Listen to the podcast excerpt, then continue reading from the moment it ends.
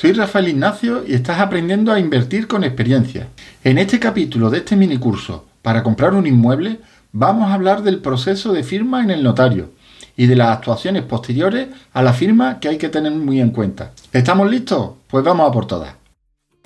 Bienvenidos a Invierte con Experiencia, un canal destinado a la formación y el conocimiento, para que la inversión de tu dinero tenga la mayor información posible. El riesgo de la inversión se combate con conocimiento y para tener conocimiento lo mejor es conocer a las personas que ya han realizado todo tipo de inversiones. Entrevistas, charlas y cursos destinados a aumentar tu mayor valor, tu mente. Soy Rafael Ignacio y espero poder ayudarte con todo lo que he aprendido con años de inversión y emprendimiento. Ponte cómodo, sube el volumen y pon atención porque vamos a empezar. No olvides suscribirte. ¿Estamos listos? Vamos a por todas. Felicidades, ya tienes tu hipoteca. Ahora ya solo queda firmar, aunque antes habrá que hacer un par de cosas. Una vez que tenemos la FEIN aprobada y hemos comunicado al banco que aceptamos su oferta y podemos proceder a concertar la firma. El banco remitirá la documentación a una gestoría que será la encargada de coordinar la firma con el comprador, el notario y el vendedor y realizar las gestiones documentales necesarias. Es posible que la gestoría te solicite alguna documentación adicional para poder cumplir una serie de requisitos legales, en especial la relativa a la ley del blanqueo de capitales.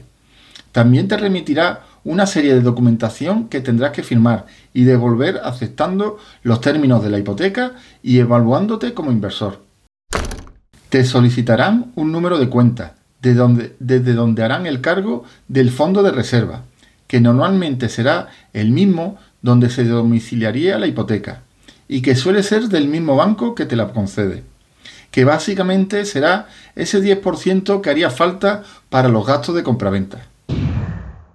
Una vez aceptada la hipoteca y entregada la documentación y el dinero de reserva, te preguntarán en qué notario deseas firmar, puesto que es un derecho, de elección que tiene.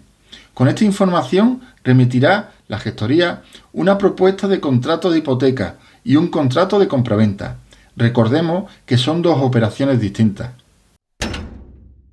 En el contrato de compraventa, el vendedor acuerda entregar un inmueble al comprador a cambio de un dinero.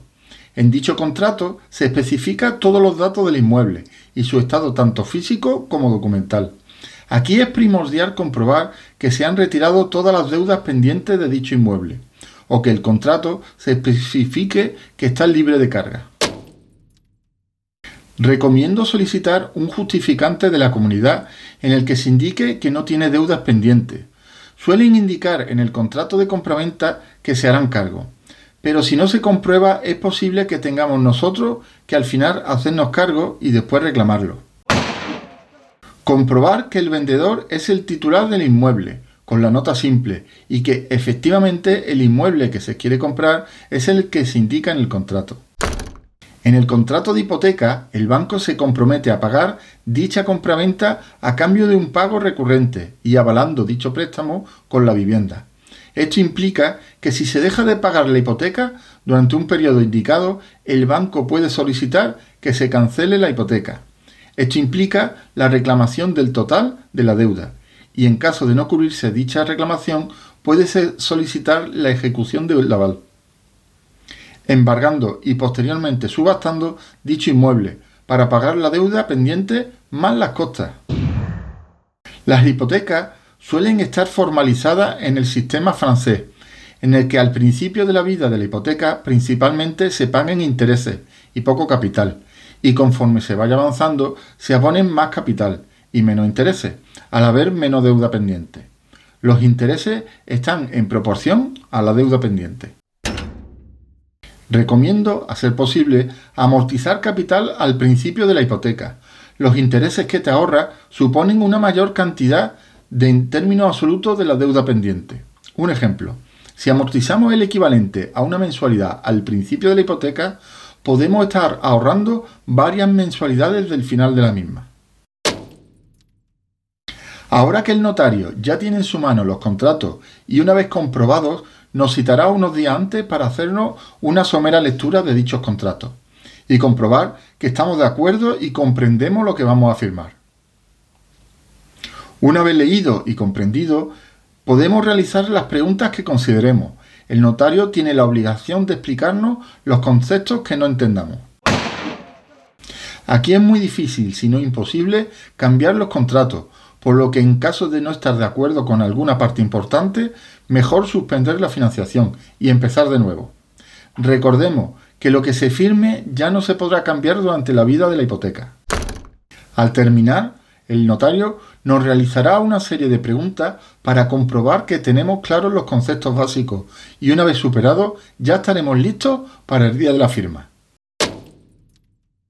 La notaría nos citará a las partes del día de la firma para el acto de constitución de hipoteca y de compraventa, que son dos actos distintos y con intervinientes distintos. Normalmente, primero se firma la compraventa con el vendedor o un apoderado y posteriormente la constitución de la hipoteca con un representante del banco.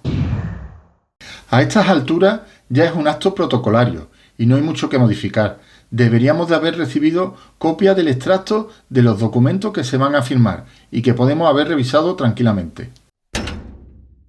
Es importante tener en cuenta que el notario cobra por cada hoja que se imprima, por lo que cuando envíes la documentación a la gestoría, asegúrate de ser la mínima imprescindible, puesto que no se molestará en reducir dicha documentación y se la remitirá directamente al notario, y éste la añadirá al expediente con su consiguiente coste.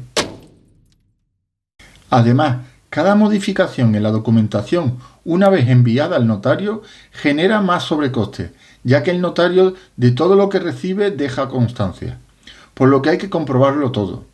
Recordemos que ni la gestoría y si me apura ni el notario trabajan para nosotros, sino para el vendedor y para el banco, por lo que no seremos sus clientes con lo que ello implica. Una vez en la sala de firma, el notario nos leerá someramente el acta y firmaremos.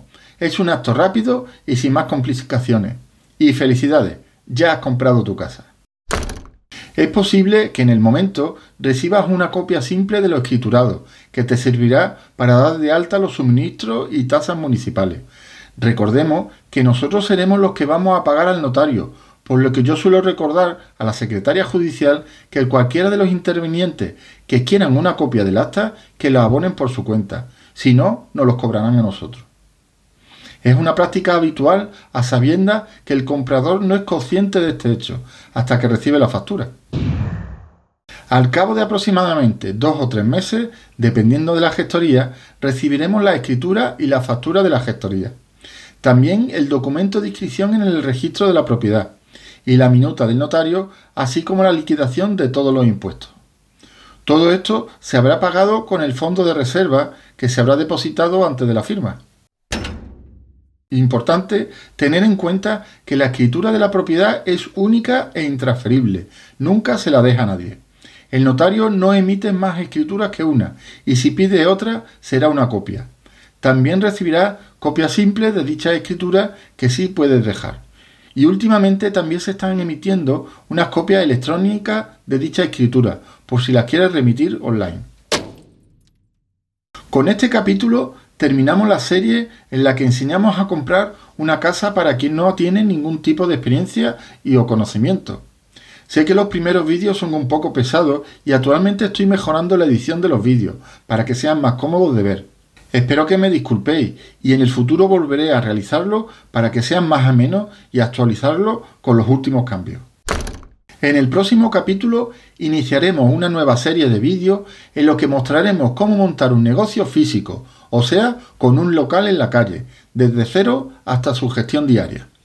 Mostraremos todos los pasos necesarios para conseguir montar un negocio rentable para quien se esté planteando emprender sin tener ningún tipo de conocimiento previo ni experiencia.